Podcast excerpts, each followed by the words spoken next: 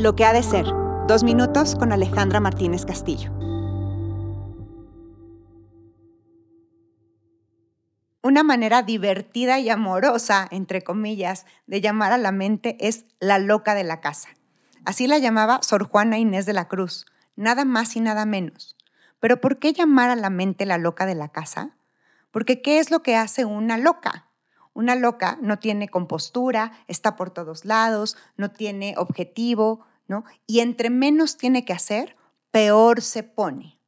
Pero nosotros no somos nuestra mente y podemos darle chamba a nuestra mente. Ustedes piensen en un niño muy inquieto, que no puede ser controlado bajo ninguna circunstancia, porque además comió muchísima azúcar o tomó café. ¿Qué es lo mejor que podemos hacer con él? decirle, por favor, quédate callado y no te muevas más. Muchas veces este absurdo es lo que tratamos de hacer con la mente, con una mente inquieta, creativa, temerosa, explosiva. Queremos decir, por favor, estate quieto. Pero ella lo que necesita es hacer, estar activa. La mente tiene el propósito de solucionar cosas. Tiene el propósito de obedecerte en aquello que le mandes. Entonces, ¿qué es lo que tenemos que hacer con la loca de la casa? darle trabajo, darle un propósito. Esta frase que le digo muchísimo a mis clientes, dale chamba a tu mente. ¿Y en qué le puedes dar chamba?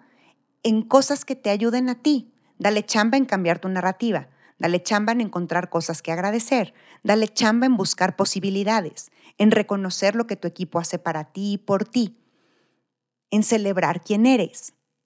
Dale chambas específicas, no ambiguas, como si fuera un niño pequeño y verás cómo tu mente se ocupará de hacerlas, de lograr el resultado, de servirte. La mente no es la villana de la casa, simplemente es una loca que le gusta estar ocupada y por doquier. ¿En qué quieres darle chamba hoy? Esta es una invitación.